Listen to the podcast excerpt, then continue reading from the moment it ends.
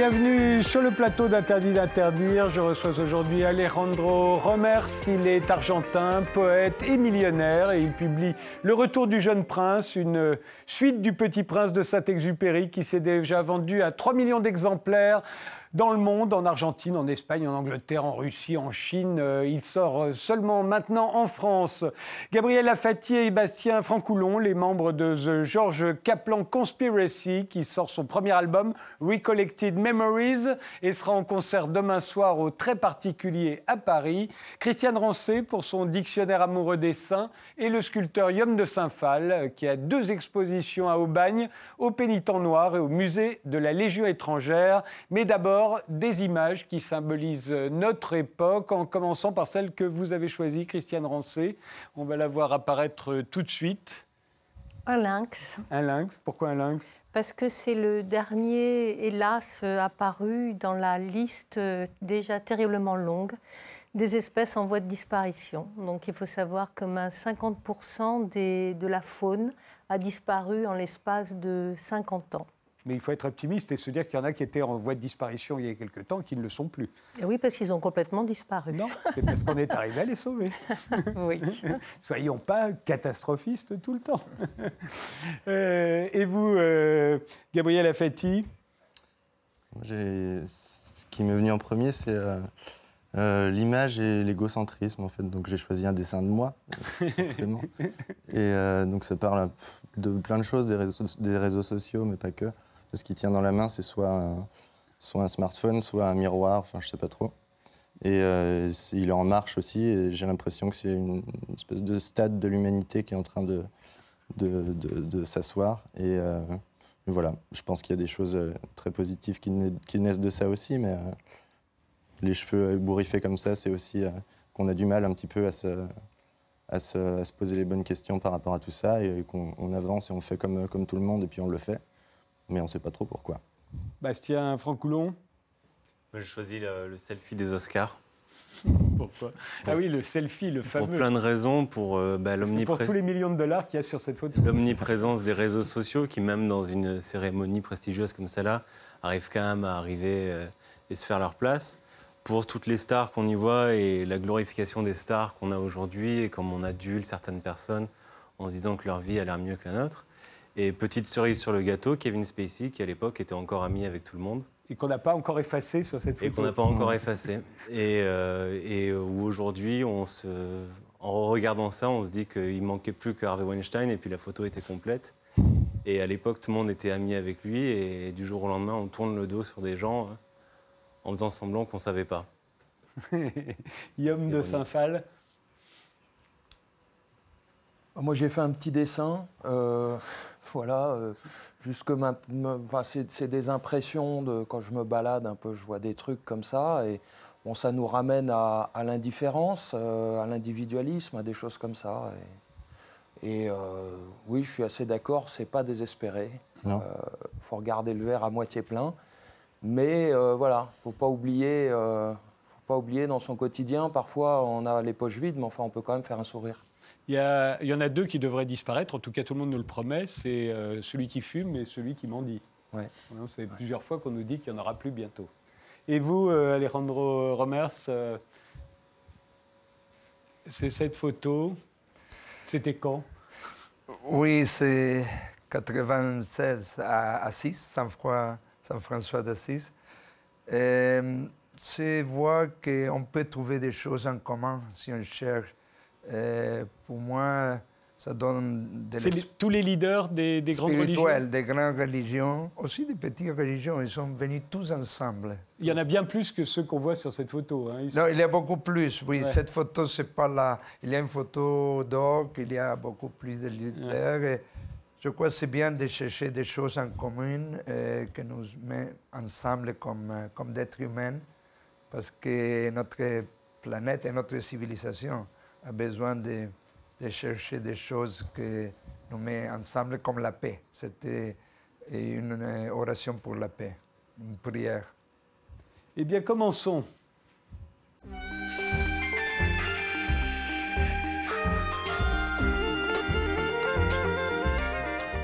Alejandro Romers, euh, vous publiez donc Le Retour du jeune prince aux éditions City, un roman qui a connu euh, pas mal de péripéties et qui s'est déjà vendu, euh, d'après le, bandeau, hein, là on ne le voit pas, mais, mais sur le bandeau, il est dit qu'il s'est déjà vendu à 3 millions d'exemplaires. alors, pour, pour, vendre 3 millions d'exemplaires d'un livre, quelles sont les, les qualités qu'il faut avoir et quels défauts aussi? Parce que pour vendre à 3 millions d'exemplaires, il faut des défauts non? Oui, euh, le livre, je l'écris en neuf jours. Euh, Ça, c'est une qualité ou un défaut? euh, pas, je, crois que c'est bien parce que c'est sorti du, cœur directement. Je n'ai pas pensé. Je seulement euh, savais comment commencer, un peu plus ou moins comment finir, mais je ne savais pas du tout ce que je vais mettre au milieu. Et alors je suis parti pour une maison de mes parents euh, il n'y avait pas de TV, pas de téléphone, rien de rien. Euh, bon, j'ai commencé à écrire avec euh, la main, j'ai fait manuel.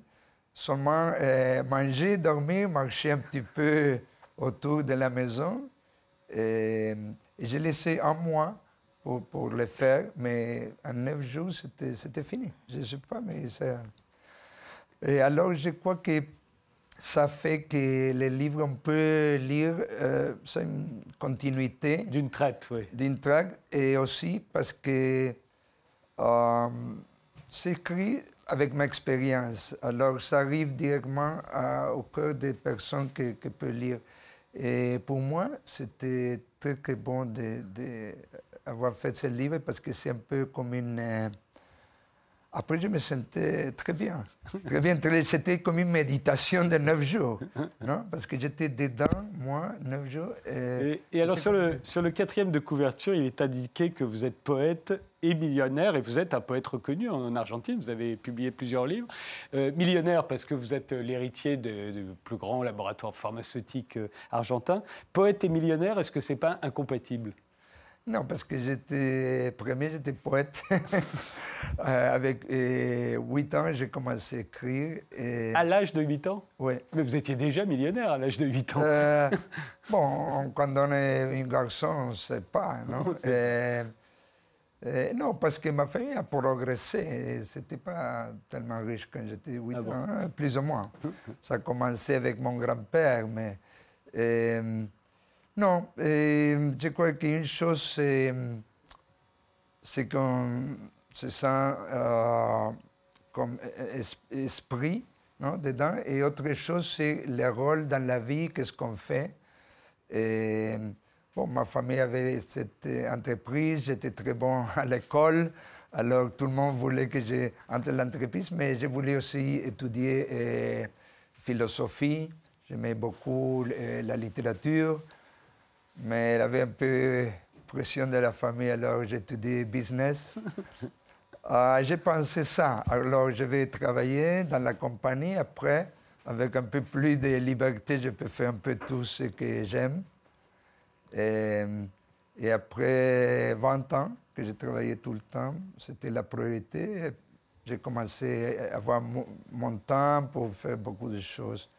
Alors ce livre, euh, Le Retour du jeune prince, c'est une suite euh, du Petit Prince de Saint-Exupéry. Quand vous dites que vous l'avez écrit euh, en neuf jours, vous l'avez écrit en neuf jours en 1999, hein, si je... oui, les renseignements sont bons. En fait, il, y a eu beaucoup d'aventures avant qu'il soit publié, y compris en Argentine, puisque les héritiers de Saint-Exupéry, au départ, ne voulaient pas qu'il paraisse. Ils ont fini par accepter, mais uniquement pour l'Argentine.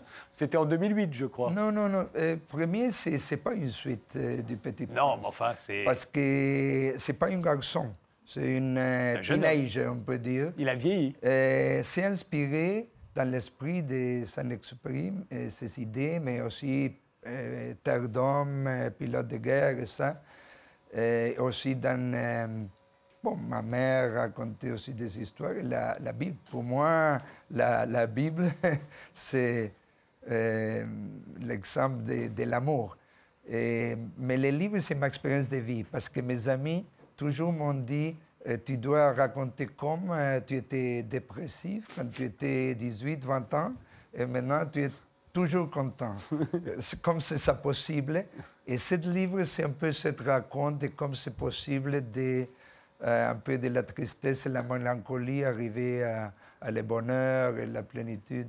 Mais les héritiers de la famille Saint-Exupéry ne sont jamais intervenus euh, dans la Non, je l'ai connu parce que j'étais le sponsor euh, dans une. euh, il avait une exposition de témoins et photos de Saint-Exupéry euh, en Patagonie, et en Argentine, euh, à Buenos Aires. J'étais un des sponsors de ça, à Villocampo.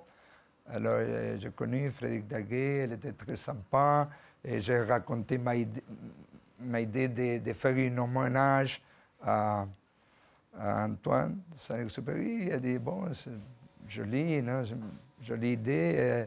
Et après, ça a été doucement parce que... Parce que vous n'étiez sans doute pas le premier à avoir eu l'idée. C'est le best-seller des best-sellers, Le Petit Prince. Il s'en est vendu, je crois, 145 millions d'exemplaires. Donc des gens qui voulaient en faire la suite, il devait y en avoir beaucoup. Il se trouve que vous, Oui, ils vous ont laissé. que je- Ils vous ont laissé, vous. Non, mais j'ai pas... Parce qu'il y a des gens qui ont fait des suites. Euh, J'ai pas lu, mais je sais qu'il y a au Canada, il y a quelques personnes qui ont essayé de faire des suites. Et c'était pas ma intention. Je voulais raconter euh, ma expérience de vie. Et ce que j'ai fait, ce livre est complètement indépendant. Tu peux lire ce livre. euh, c'est pas, pas de relation argumentelle avec Alors c'est vrai que c'est un princes. jeune homme, ça n'est plus un enfant. Oui. Il ne rencontre pas un aviateur, mais un automobiliste euh, en. Patagonie. Euh, mais en même temps, euh, il aimerait bien retrouver son ami aviateur quand même. Il le cherche. Euh, non, parce qu'il n'y a pas d'aviateur dans Oui. mon livre. Non, non, il n'y a pas d'aviateur. Mais il. C'était un conducteur de voiture. Euh, c'est différent, mais quand j'étais petit, euh, pour moi, Le Petit Prince, c'était un livre très important. L'esprit de ce livre était avec toute ma vie. C'est pour ça que je crois qu'il y a une influence. cette- ma- J'ai pris cette, un peu cet esprit parce que euh, je suis d'accord avec ça, de vivre avec, euh, d'être humain, vraiment, parce que dans ce temps que les robots sont, ressemblent plus plus les humains et les humains ressemblent plus plus les robots avec les téléphones, les computers, tout ça. Pour moi, c'est très important de maintenir la relation avec les amis, de prendre le temps pour faire de euh, l'intimité, de, de En parler. même temps, euh, le conseil que vous donnez à ce jeune homme, euh, c'est qu'il ne faut pas trop s'accrocher au passé. Non, pas du tout. Je ne perds pas de temps à penser au passé et pas beaucoup au futur. C'est bien être- d'être avec toute l'attention maintenant, parce que la vie, c'est maintenant. Et alors, il, il discute de- du destin, de la culpabilité, de, comment résoudre nos problèmes. Il parle un peu des moutons aussi. hein. Qu'est-ce que, qu'est-ce que les moutons, eux aussi, Oui, j'ai des moutons dans ma... J'ai une, euh, une estancia, on dit, non, à la province de Córdoba, dans les montagnes, en Argentine. Et j'ai beaucoup de moutons pour couper les... Comment La laine. La laine. La laine, oui. et, et- et on les mange quelquefois. Et, et alors, au chapitre 14, euh, il, il vous demande comment vous avez fait pour ne pas devenir un homme sérieux. Ouais. Alors, comment avez-vous fait? Euh, c'est bien. Je continue aujourd'hui aussi de jouer beaucoup. Et je joue beaucoup et avec des amis, on joue les cartes. J'ai des hobbies des- comme les voitures classiques. euh, on est tout le temps aussi en train de... Comme les enfants, en fait. Un petit peu. Vous, Ouais. vous dites d'ailleurs, enfin, il dit, le personnage, qu'il faut continuer de. On doit apprendre des enfants. Vous apprenez des enfants encore aujourd'hui Oui, toujours. Parce qu'il prend les, les jou- euh, jouets, c'est une chose sérieuse pour les enfants. Et je crois que c'est bien, parce que c'est pas seulement un hobby, c'est être toujours euh, spontané, euh, euh, créatif. Euh, aussi dans le business, c'est très bien d'avoir une atmosphère avec des, de, comment dire, de sourire, et d'être spontané, de faire un peu non, euh, rigolo, comme on dit. C'est quoi la, la morale de ce, la morale de ce livre pour vous, euh, Alejandro? Euh, le bonheur est possible. Euh, Au moins, dans euh, mon cas, j'étais tellement triste quand j'avais 18, 20 ans. Euh, euh, pas beaucoup d'énergie pour vivre ça. alors, l'argent ne m'a pas donné le bonheur. il faut trouver un propos dans la vie et aussi, j'étais très mental, très rationnel. Alors, j'ai toujours fait des objectifs euh, j'étais le meilleur dans l'école, euh, euh, je sais pas, gagner le championnat de golf et choses comme ça. Mais euh, je ne fais pas de relations très. avec beaucoup de sentiments avec d'autres personnes, parce qu'on a voyagé beaucoup aussi. Parce qu'on habitait en Argentine, après nous sommes partis pour l'Espagne, complètement d'un jour par l'autre. Mes copains de l'école, je n'ai pas vu 40 ans. Après, on est retourné. Alors, il avait beaucoup de solitude. Alors, j'ai cherché dedans un peu euh, des, raisons pour, euh, pour vivre. Quand j'ai trouvé que euh, aimer l'autre personne fait du bien pour, pouvait ser une raison pour moi aussi être plus heureux. C'était un peu la raison de vivre, de faire que les autres sont plus heureux. Le retour euh, du jeune prince, euh, ça paraît donc euh, en France, aux éditions City, après avoir été publié en Argentine, en Espagne, en Allemagne, en Italie, en Russie, en Chine, à peu près partout dans le monde. Hein.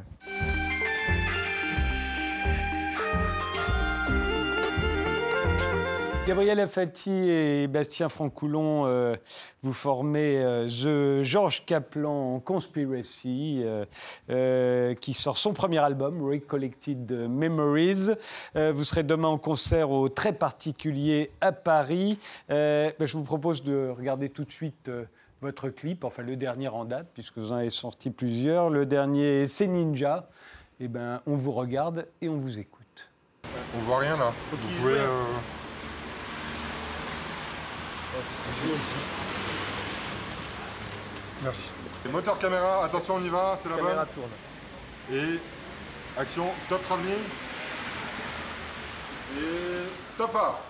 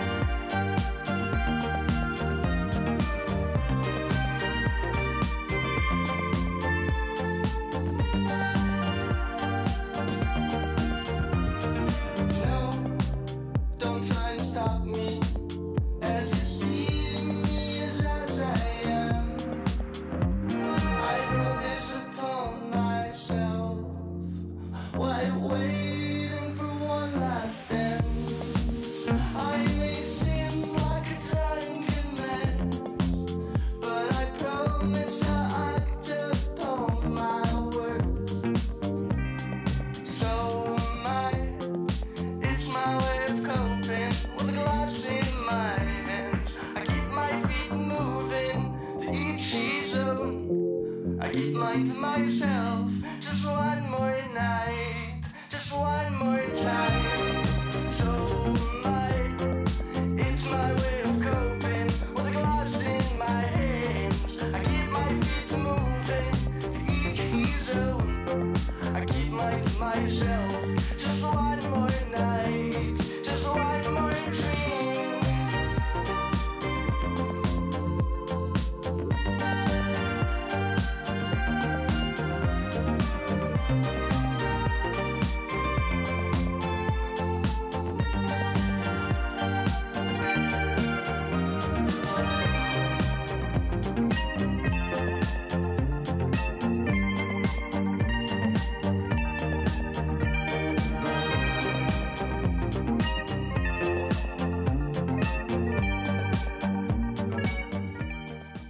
Clip que vous avez réalisé vous-même hein, avec une mini DV. euh, c'est un faux vrai plan séquence euh, comme dans la corde d'Alfred Hitchcock. J'ai l'impression que vous êtes très Hitchcockien puisque Georges Kaplan, euh, c'était le, le personnage interprété par euh, Gary- Cary Grant dans, dans La mort aux trousses. Enfin, en tout cas, c'est le nom dont on l'avait affublé. Pourquoi vous avez choisi ce nom-là d'ailleurs pour ce groupe?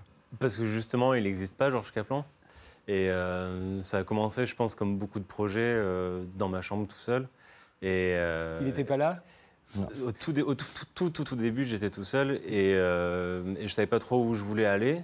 Et étant fan de ce film et ayant été marqué par ce personnage de Georges Kaplan, Georges Kaplan conspiraciste, c'était l'excuse pour faire n'importe quoi. Je pouvais faire de la techno, de la folk, euh, des trucs instrumentaux très longs, des trucs très courts, très bourrins. Je pouvais rien m'interdire et en même temps faire un clin d'œil à un cinéaste que j'aimais bien et un film qui m'avait touché. D'où, Vous êtes euh, connus au lycée euh, tous les deux euh, Exactement.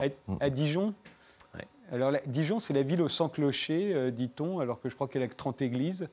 Et puis en plus, il y en a plein des villes à 100 clochers. euh, bon, on les à a Paris. jamais, Vous avez- on les a jamais comptés, je crois. Aucune influence sur euh, votre musique euh, Les clochers de Dijon? Non, pas trop. Pas spécialement, je crois. C'est la ville de Rameau, c'est la ville d'Hubert Félix Thiéphène, c'est la ville de Damien XVI. Je me dis, il y a peut-être une école musicale à Dijon qu'on ignore. Plus récemment aussi Vitalik, Ouais, qui, euh, Ouais. qui je pense est plus proche de nos influences dans la musique électronique. Euh, le groupe existe depuis 2013, euh, il y a six ans. Et, et alors j'ai l'impression que vous avez sorti quoi en six ans? Une quinzaine de titres, pas plus. Euh, Vous vous Ouais. rendez compte en six ans ce que les Beatles ont sorti euh, à l'époque Vous êtes Ouais. paresseux ou vous, avez, vous faites Très. autre chose à côté euh? Non, c'est qu'on est. euh, bah, ça, ça a commencé il y a six ans, oui, ça a commencé il y a six ans, mais, mais il s'est passé des choses depuis. Et puis on joue dans plusieurs projets aussi. Euh, je pense comme beaucoup de musiciens en France aujourd'hui, on est. euh, moi, je joue dans des projets à Bordeaux. Gabriel a un projet. Maintenant, on solo. appelle ça des projets, on n'appelle plus ça des groupes. hein. Ouais, parce que c'est assez. euh, Comme assez ça, ça divers, permet de quoi. passer de l'un à l'autre. C'est ça, Mm. exactement. Ouais, puis ça a pris du temps aussi parce que bah, la musique qu'on fait nécessite un petit peu de, de- de travail de production aussi. Et on, on a décidé de prendre notre temps avant de sortir des choses et puis de se confronter au public. On a sorti des choses sur Internet, quelques morceaux. Et ensuite, on est retourné en studio. On a, on a bah, justement cherché quel son on voulait. euh, on, on travaille avec beaucoup de synthétiseurs, mais sur lesquels y a- on ajoute des effets, euh, du traitement sonore, tout ça. Et, euh, on voulait pas griller les étapes. Quoi. Et cette fois-ci, on s'est dit, ah, on est un petit peu content du son et on voudrait se confronter au public. Donc on sort un album avec euh, neuf titres dessus. Avec des morceaux. Et il y a notamment euh, That Show euh, qui figure sur cet album. Vous en aviez fait déjà le clip. C'est vous qui l'aviez dessiné. Euh, C'est vous qui vous faites tous vos clips à chaque fois. On sent que l'influence du cinéma est importante. On va regarder un extrait de Phil That Show.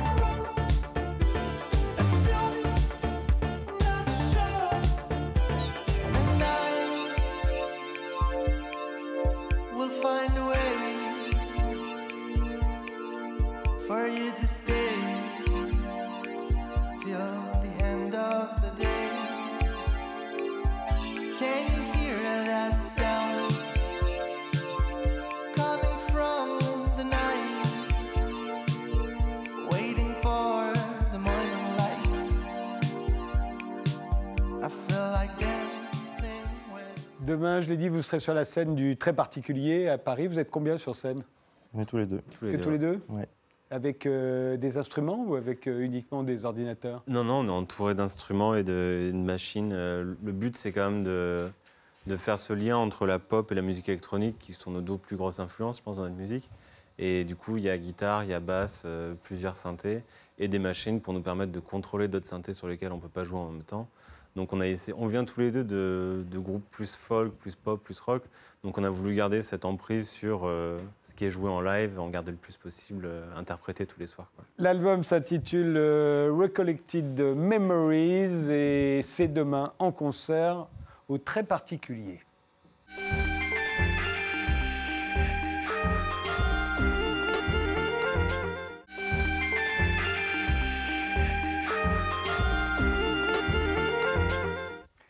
Je suis aujourd'hui avec Alejandro Romers pour le retour du jeune prince, Gabriel Affetti et Bastien Francoulon de The George Kaplan Conspiracy qui sort son premier album Recollected Memories et sera en concert demain soir au très particulier à Paris. Christiane Rancé pour son dictionnaire amoureux des saints et le sculpteur Yom de Saint-Phal qui a deux expositions à Aubagne, au Pénitent Noir et au musée de la Légion étrangère. Parlons euh, du dictionnaire amoureux des saints. euh, Christiane Rancé, il vient de sortir chez Plomb. Alors des saints, euh, vous vous rappelez qu'il y en a environ 50 000. euh, on ne peut pas parler de tous. hein, Ils ne sont pas tous dans le livre. Non, déjà, il m'a fallu 4 ans.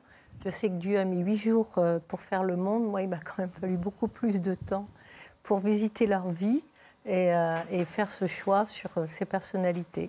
Vous, vous dites que vous en avez rencontré deux quand même, des saints. Oui, Mère Teresa et Jean-Paul II. Alors Jean-Paul II, on va, on va revoir sa, sa photo. Euh, euh, est-ce, que vous avez, est-ce que vous avez reconnu euh, euh, le saint qu'il allait devenir en le, en le rencontrant? Oui, oui, tout à fait. Parce que ce qui, sort, ce qui est ressorti euh, de cette rencontre, je l'ai quand même rencontré plusieurs fois, notamment Assise, pendant ces magnifiques euh, journées d'œcuménisme qu'il a ouvertes. Euh, c'est son charisme. C'est-à-dire, c'est un homme qui incarnait, donc nous sommes dans une religion de l'incarnation, et il incarnait ce désir d'une présence qu'il mettait euh, en votre présence. Vous savez, il y a la présence, c'est le fait d'être là, et puis il y a ce cadeau de rencontrer quelqu'un qui incarne effectivement un espoir, une charité, un amour. Et, et Mère Teresa? Mère Teresa, je l'ai rencontrée à, à Calcutta. Je suis allée la voir là-bas et elle était déjà âgée. Et ce qui m'a frappée, alors elle, c'est sa virilité dans sa façon de prier. C'est-à-dire, c'est quelqu'un qui était dans cette espèce de chaos qu'est cette ville absolument incroyable de Calcutta, ce, ce chaos et ce désordre. Elle était ce premier étage et sa première de sa chapelle, euh, assise sur le sol avec toutes ses novices autour d'elle. Et tout d'un coup, donc, elle s'est mise à prier, donc en adoration de, de l'Eucharistie, mais avec une intensité. C'est pour ça que je dis une virilité. Il y avait un combat dans sa façon de prier. On avait l'impression qu'elle était armée contre toute la misère du monde. Mais en Et là les- aussi, Pardon, je vous attends. non, pardon. Et là aussi, vous- on, on- on savait qu'on était avec quelqu'un d'exceptionnel. Je n'ai jamais vu personne prier comme elle. Mais les, les saints, euh, au fond, ce sont des gens dont la vie imite celle de Jésus-Christ. Oui, mais chacun à sa façon.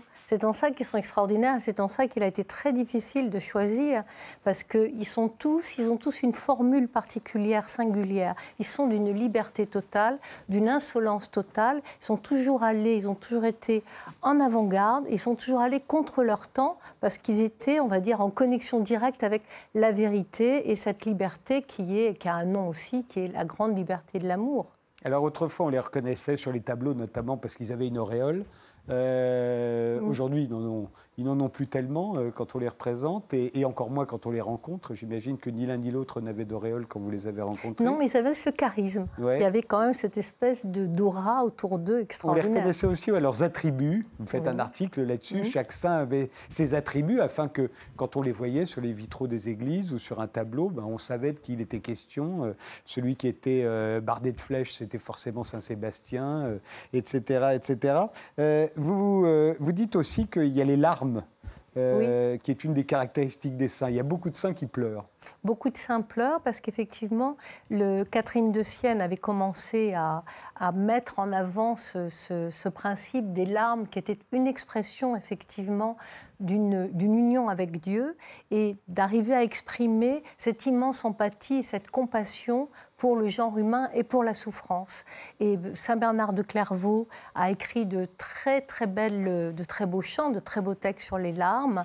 Euh, Sainte Catherine de Sienne a écrit ces textes splendides. Et il y a des saints qui, on ne devait pas arriver si facilement à, pleurer d'ailleurs, parce que des saints, notre- des pour arriver à pleurer, pour parvenir à cette manifestation d'une union en Dieu, se mettaient de la chaux dans les yeux. Et il y a aussi, ils sont souvent anorexiques, vous vous faites remarquer. Oui. Ils mangent très peu.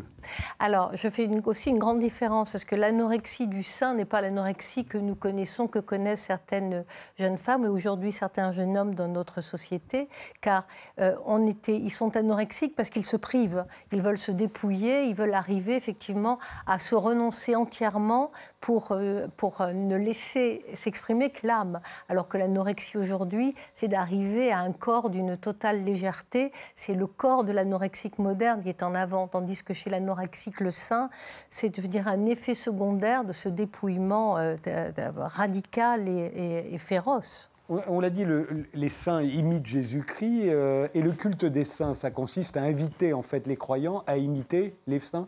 Oui, et puis à leur demander à trouver un saint patron pour qu'il intercède de- pour, euh, pour, euh, pour, pour participer au malheur donc euh, d'un temps qui était souvent très très difficile, où il y avait quasiment rien pour se protéger. Ce sont les saints, il ne faut pas l'oublier, qui ont inventé le lien social.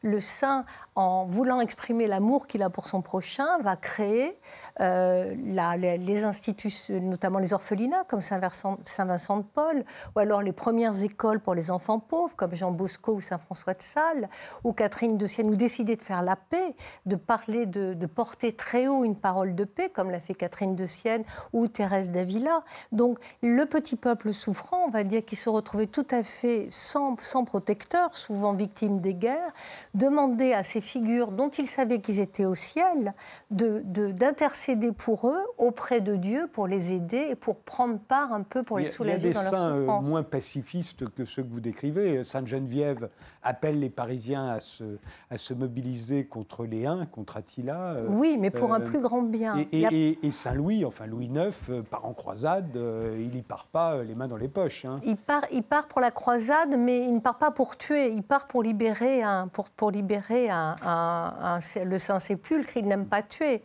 Le, le- le- le rêve de, le rêve de Saint-Louis, c'est de faire justice dans son royaume. Ale- Alejandro, vous êtes très croyant. euh, je crois en tout cas le personnage euh, de, de votre livre est très croyant. Vous avez un saint patron, vous? Euh, J'aime beaucoup Saint François. Ah, d'Assise. bien sûr. Ah, Saint François d'Assise. Oui, parce qu'il complète, euh, il était complètement révolutionnaire. Et il était d'ailleurs héritier lui-même, hein, je crois qu'il est- c'est- il, est- il venait d'une famille qui avait beaucoup d'argent. Oui, il a Euh, renoncé, oui, absolument. Et il a tout rendu, il a Ouais. rendu son- ses, ses vêtements à son père, qui était furieux, qui ne reprenne pas l'affaire familiale. Oui, j'ai fait une euh, musicale avec Mm. euh, de Saint-François. C'était un grand succès à Buenos Aires. Et tout le monde était très, très ému quand ils ont vu ça parce que c'était très bien, les musicales. Parce que Saint-François, il disait à ce temps-là qu'il ne faut pas aller dans les croisades et tuer les autres, il faut les comprendre, ils sont notre frère. Tout le monde, nous sommes tous frères. Dieu, c'est le Père, nous sommes tous frères, euh, toute l'humanité. Et aussi, il a parlé euh, à, à les gens avec une langue euh, très simple. La langue est naturelle. Comment? Parce que la messe, c'était en latin. Non? C'était le premier poète de la langue, de la langue euh, Et c'est à, lui, italienne. et c'est à lui qu'a rendu hommage François Ier euh, en se prenant euh, François comme nom, le premier papa argentin. Ouais. Absolument, à à François François, oui. Ouais. Qui décide de la canonisation des unes et des autres Alors, Le dans un pape en a le pouvoir, il peut.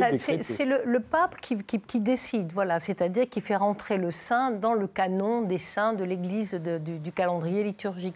Mais au départ, c'est le peuple. Les premiers à décider qu'une personne est sainte, c'est le peuple, ce qu'on appelait la vox populi. Alors dans les Par premiers acclamation temps, à l'époque. par hein. acclamation, c'est-à-dire les gens allaient le voir. Alors, Mais c'est premier- encore le cas aujourd'hui. Jean-Paul II, il a Alors- été canonisé parce que les, les gens étaient sur la place euh, Santo subito. Saint-Basilique. Voilà, donc ça, c'est le peuple qui a demandé. Alors, c'est pour. pour euh, c'est c'est quelquefois un petit peu difficile parce qu'il faut savoir qu'une canonisation engage ce qu'on appelle l'infaillibilité pontificale. C'est-à-dire qu'une fois qu'un saint est saint, Ah, eh bien, faut- il est saint. faut pas se et, tromper, et- il ne faut pas se tromper. Alors, si on découvre ensuite des choses terribles, évidemment, ça peut poser un problème. Donc, la, la- la procédure de canonisation est extrêmement longue, extrêmement compliquée. Il y a des avocats, l'avocat du diable. Oui, ça coûte voilà. très cher. Ce que vous expliquez, c'est qu'au fond, il y a pour ça qu'il y a plus de saints dans les pays riches que dans les pays pauvres.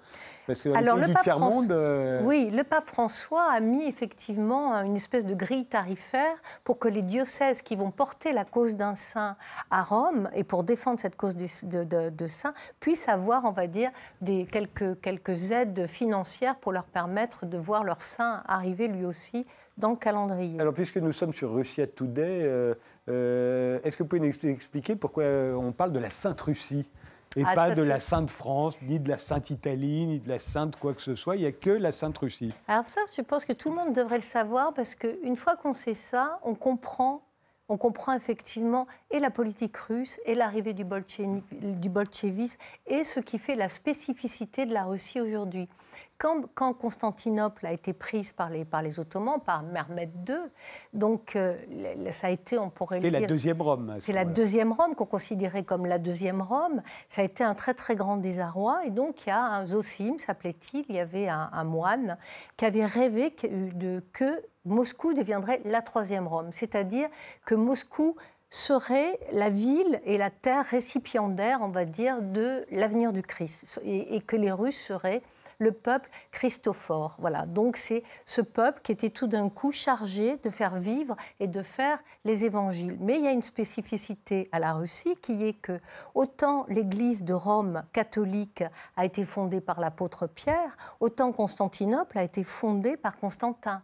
Donc il y a eu une espèce de relation entre le patriarche, le tsar, qui est devenu l'héritier de Constantin, donc qui en même temps assurait le pouvoir séculier et en même temps veiller au pouvoir spirituel qui appartenait au patriarche. Et ce tsar, pour construire son empire, a eu l'intelligence, on va dire, ou la prophétie de comprendre qu'il pouvait y avoir celui qui représentait la spiritualité, les évangiles, mais aussi qu'il y avait une terre russe, la Sainte Russie, et il y avait une âme russe, le peuple russe. Et il y a eu à ce moment-là une relation extrêmement intime entre le tsar, la terre et l'âme russe. Et c'est quelque chose politiquement qui est magnifique. Si je suis trop longue, il faut me couper. C'est que pour les Russes, le- il y a une conception du pouvoir qui est très particulière, c'est que le pouvoir est terriblement corrupteur. Donc il savait gré au tsar d'être le seul, le, le- le fait d'être un autocrate, d'être le seul à avoir ce pouvoir entre les mains. Pour le peuple, c'était merveilleux parce que c'était lui qui était corrompu, c'était lui qui se retrouvait en rapport intime avec Satan, et le peuple, lui, s'occupait de cultiver la terre et se retrouvait protégé des tentations du pouvoir. C'est une bonne euh, explication de c'est une l'autoritarisme explication. tsariste. Voilà, mais c'est resté ensuite, Staline l'a tout à fait compris, enfin, et le bolchevisme, le, je veux dire, la Sainte Russie a donné le- le- le- son, son contraire, qui a été le désespoir, et le nihilisme, qui a été le fondement du, du bolchevisme. C'est rigolo que Lénine, euh, à- au fond de sa vie, il était très désespéré. Il a dit qu'il il avait besoin de 10 Saint François d'Assise pour sauver la Russie. Mais il avait les folles en Christ, hein, c'était ça aussi, c'est très important. Dictionnaire amoureux des saints, euh, c'est signé Christiane Rancé et c'est paru, comme tous les dictionnaires amoureux, chez Plomb.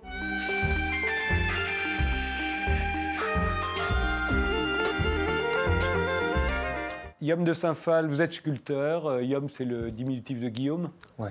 Et vous avez deux expositions en ce moment à Aubagne, euh, une au Centre d'art contemporain des Petits Temps Noirs, c'est jusqu'au 15 juin, et une au, au Musée de la Légion, de la Légion étrangère jusqu'au 22 septembre. Vous avez été vous-même dans la Légion de 1995 à, à 2001, je crois. M'enlevez pas la pire année de ma vie, Hein? De 94 à 2001. ah oui, pourquoi la pire? Ah, parce que c'était comme ça. Ah oui, C'était un début. euh, ouais, c'est ce qu'on appelle la prise en main. Et c'est des, des mois et des mois de, de- de servitude et de corvée. euh, faut dire ça, ben, ben, c'est un régiment d'élite. euh, voilà, on fait le mental. Ouais, ouais, Il on fait le pas mental. juste de postuler. euh, Exactement. euh, vous n'avez pas été le premier d'ailleurs. Hans Hartung et, et Nicolas de Staël, deux, deux célèbres peintres, ont été dans la Légion étrangère. Mais eux, c'était l'un était d'origine allemande, l'autre d'origine russe, et c'était la guerre de 39-40. Ils se sont engagés dans la Légion. Vous, euh, euh, vous êtes français, vous êtes le neveu de Niki de Saint-Phal, vous avez fait Sciences Po, euh, vous avez été champion de France de kickboxing. Euh, pourquoi à un moment vous engagez dans la Légion? Bah, parce que euh, moi, en fait, je voulais faire les beaux-arts, je voulais faire de la peinture, je voulais euh, avoir une trajectoire plutôt euh, créative. Et euh, j'étais évidemment en, en conflit avec, euh, avec la doxa familiale. Euh, pourtant, ils avaient l'habitude avec Niki de Saint-Phal. Mais non, justement, non, non, non. toujours pas, ils n'avaient pas Ah, non, non, non, c'était pas du tout. Maintenant, ça va mieux. Mais à l'époque, c'était toujours aussi euh, mal vu. Oui, et puis je crois que pour les parents, c'est toujours un peu inquiétant de voir ses enfants dire je veux être musicien, je veux être sculpteur. Et de peintre. rentrer dans la Légion, c'est pas, c'est pas inquiétant? Mais moi, j'en avais besoin. J'en avais vraiment besoin parce que j'ai essayé de peindre. Hein Et, euh, et plus je peignais euh, à 20 ans, euh, plus je me rendais compte que j'avais rien à dire parce que j'avais rien vécu. Euh, et, et, euh, et donc, de dépit, j'ai compris qu'il fallait que j'aille, euh, d'une certaine manière, me débarrasser des, des liens ataviques, bons ou mauvais, qui me- qui m'empêchaient de- d'exprimer un- un langage singulier. Vous avez combattu? J'ai participé à des opérations, mais euh, je ne sais pas si on combat vraiment aujourd'hui, quoi. bah, En 5-6 ans, quand même, vous avez eu. euh, Ouais, bah, on voyage. on Ouais. voyage. Et euh, ça, a influencé votre travail, dont on voit euh, ici quelques exemples? Oui, En quoi? Oui, parce que bah, d'abord parce qu'on passe un peu de, de l'autre côté du, du miroir euh, médiatique. Parce qu'effectivement, à défaut de, de participer à des, à des grands barouds, à des grands combats, on est quand même les mains dedans, quoi. C'est-à-dire qu'on se confronte à une réalité du monde euh, En Afrique? en Afrique, dans les Balkans, euh, au Moyen-Orient, qui est très souvent euh, extrêmement déformée euh, par, euh, la, Par la couverture médiatique. ouais. Donc, euh, donc ça ouvre les yeux sur beaucoup de choses et, et ça interroge sur nos propres systèmes de valeurs. De sorte que, bah, à l'issue de ce parcours, on n'a pas envie juste de, de- de- de faire des jolies choses, on a envie d'essayer de- d'adresser ces désordres, hein, d'apporter des réponses. Et euh, bon, j'y suis allé, moi, sans, sans me dire on peut changer le monde, mais si je peux changer un peu mon monde, déjà, c'est pas mal. Et euh, à- en- au sortir de la Légion, euh, vous êtes allé faire votre apprentissage auprès de Niki de Saint-Phal, votre Ouais. tante, qui était aux États-Unis, à San Diego. Et vous êtes resté auprès d'elle jusqu'à sa disparition, je crois. Alors, elle, quelle influence a-t-elle eu sur votre travail? Ah, Niki, c'était d'abord, elle m'a, elle m'a énormément aidé à, à atterrir, parce qu'on ne sort pas de, de six ans et demi de Légion euh, tout à fait, euh, euh, comment dire, Indemne.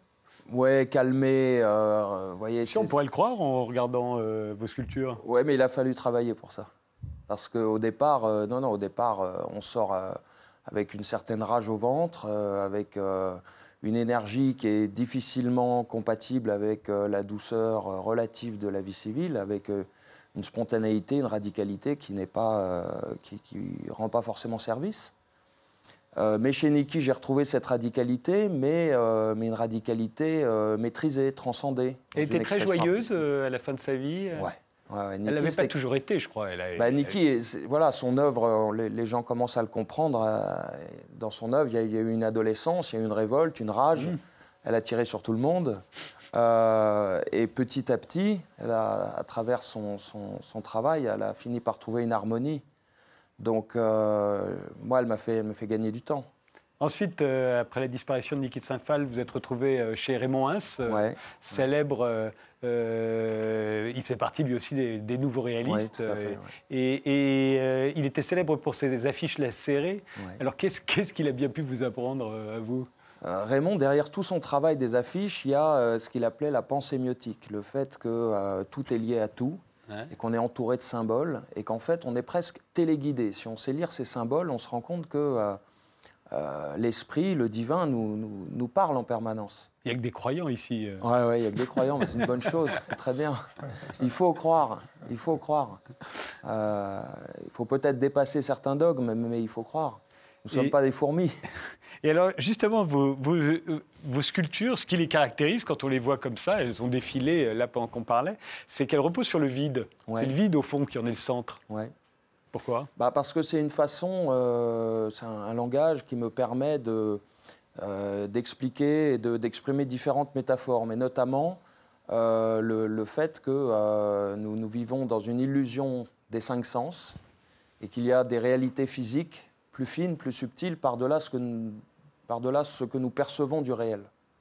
Et donc, euh, inviter, euh, inviter le spectateur à se pencher sur du vide et finalement à lire la forme par transparence, à voir euh, dans, les vides parfois une paire d'yeux et une bouche, Et selon la façon et l'état d'esprit du, spectateur, eh bien, voir un visage qui sourit ou au contraire un visage qui fait la gueule, tout ça dans la même pièce, dans la même sculpture, euh, ça permet voilà, de- de- d'inviter les gens à dépasser les, les illusions euh, des apparences. On a l'impression aussi que vos sculptures n'ont pas de dessous et pas de dessus. Ouais.